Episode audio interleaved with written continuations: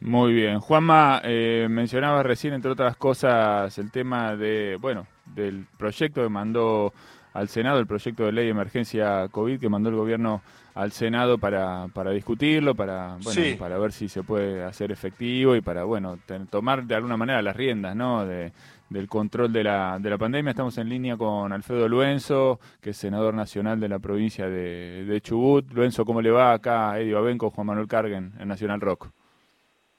¿Qué tal? ¿Cómo les va? ¿Cómo están ustedes? Gracias por el contacto. Bien, gracias por, por atendernos. Bueno, ¿cómo, cómo, ¿cómo piensan que puede andar este, este proyecto en el Senado? ¿Cómo, ¿Cuál es el camino que, que va a tomar? ¿Llegarán con los tiempos para, para antes del 21 de mayo, que es, creo yo, la fecha límite, ¿no? Porque es el día que termina el DNU que está en vigencia. ¿Cómo viene eso?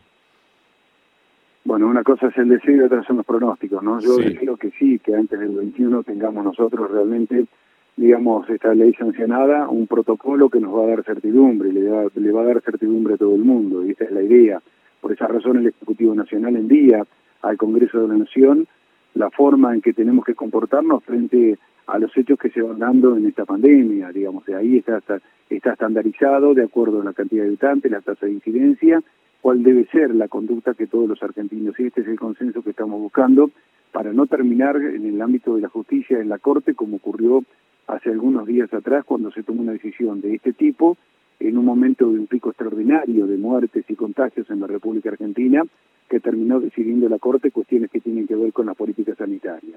Así que ojalá que podamos, antes de, concluir eh, esta etapa, que es el 21 de, de mayo, tener una ley que nos dé previsibilidad, que sepamos todos que hay una estrategia en función de la cantidad de casos, Creo que esto va a despejar cualquier tipo de especulación política, ojalá que así sea, que termine en el ámbito de la justicia, donde no debería terminar, como no debería haber ocurrido lo que pasó con la ciudad de Buenos Aires.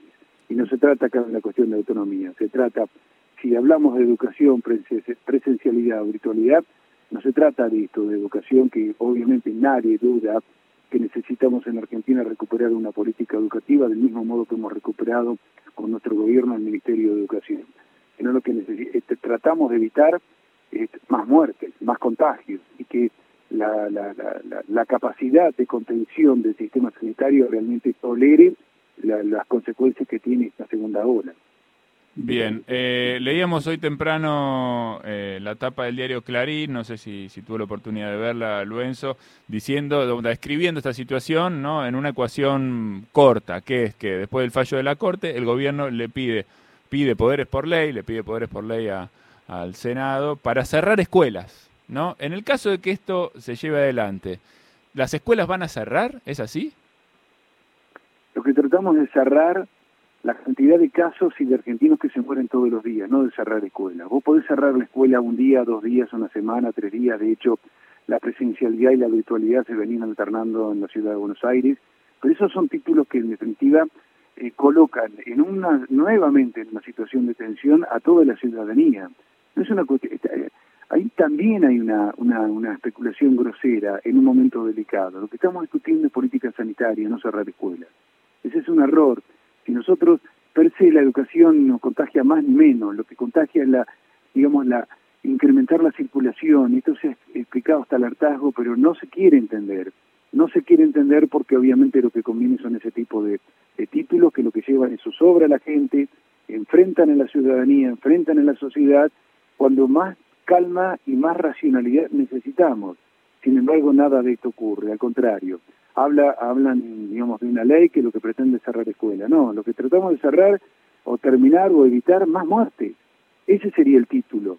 Tratamos de darle una política sanitaria previsible a toda la República Argentina con un criterio también independiente que cada gobierno de cada una de las provincias o municipios, excepto en una situación de, digamos, que realmente preocupe, que está por encima de, los 500 casos por día ante 100.000 habitantes, bueno, tomar decisiones que también puede avanzar el, el, poder central. Pero estamos hablando de cuidar a la gente, no estamos hablando de cerrar escuelas. Es otra cosa, nos quieren correr el eje del debate permanentemente. Realmente yo creo que las historias, la historia los va a juzgar. En un momento donde estamos discutiendo salud, quieren discutir otra cosa, están discutiendo poder. Es eso lo que hay de fondo, como telón de fondo. O alguien cree que nos están, están tratando de cuidar con ese tipo de operaciones la salud de la gente, no todo lo contrario. Lo que están tratando es justamente de enfrentarnos unos con otros, en una grita que no tiene sentido, si es presencial o es virtual, pero siempre van a encontrar algo, digamos, con una mirada esquizofrénica, psicótica, de lo que nos está pasando en los argentinos.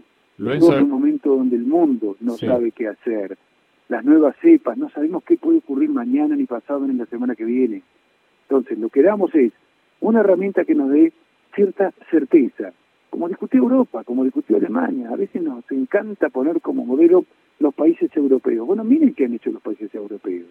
Miren, a ver si, pues, digamos, Angela Merkel, digamos, transitó el mismo camino, para decir, bueno, que el Congreso defina cuál es el criterio para cerrar una escuela, para darle, para ir, no cerramos, no estamos hablando de escuelas, vamos de la presencialidad a la virtualidad, en todo caso deberíamos estar preocupados para que todo el mundo tenga la conectividad. Sí, es verdad, la conectividad es muy importante. Eh, le, pregunta acá a Juan Manuel Carg, Lorenzo. Sí, senador, le, pregunto por algo que estamos viendo que tiene que ver también con el tratamiento mediático. Usted citaba que esto es similar al, proyecto planteado por la canciller alemana Angela Merkel ante el Parlamento de ese país, pero estamos viendo títulos que, dicen superpoderes, ¿no? Que uno cuando ya lee el título superpoderes piensa, no sé, en Domingo Felipe Cavallo y la capacidad que tenía en el Ministerio eh, de, Economía en su momento, lo que se había votado en el propio Congreso. ¿Usted qué, piensa cuando lee superpoderes sobre este proyecto que además eh, tiene que ver con eh, unas cuestiones de, parámetros de situación epidemiológica, ni más ni menos? A ver, vamos a discutir absurdos.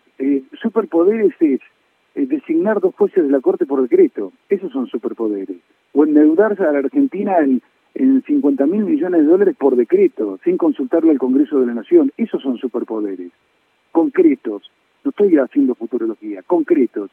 De hecho, que, más, que dejaron una huella en la República Argentina.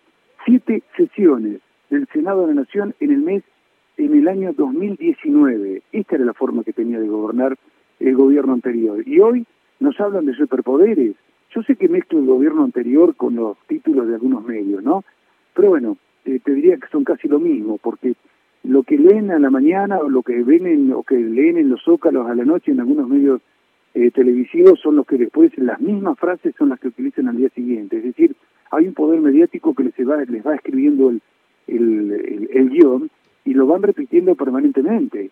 Entonces, eh, no, no, nos llevan a discutir cosas que no tenemos que discutir. La gente nos ve azorados. Se le muere un ser querido, nosotros estamos discutiendo si eh, hemos puesto como casi te diría de vida o muerte que un chico tenga educación vía virtual o vía presencial. En un momento extraordinario, no es que estamos en un momento normal, está en un momento difícil la humanidad. Se mueren, hay promedio de, hemos tenido más de 500 o 600 muertos por día en la Argentina. Y discuten estas cosas. Le están tomando el pelo a la gente. Le están tomando el pelo, y no solamente esto, sino profundizan su angustia, profundizan su dolor, un dolor que se ve acrecentado cuando muy cerca están perdiendo un familiar, y, y siguen, y siguen alentando el enfrentamiento, y buscan la grieta, y buscan enfrentarnos dentro de nuestro propio espacio político. Senador, ¿hay, canales de diálogo con, hay canales de diálogo, porque digo, eh, Juntos por el Cambio ya dijo que está en contra de esto. En el Senado uno, uno tiende a creer que el Frente de Todos podría igualmente pasarlo por los números que hay, pero en diputados habría que llegar a algún consenso, a charlarlo. ¿Hay canales de diálogo todavía abiertos o no sobre el tema?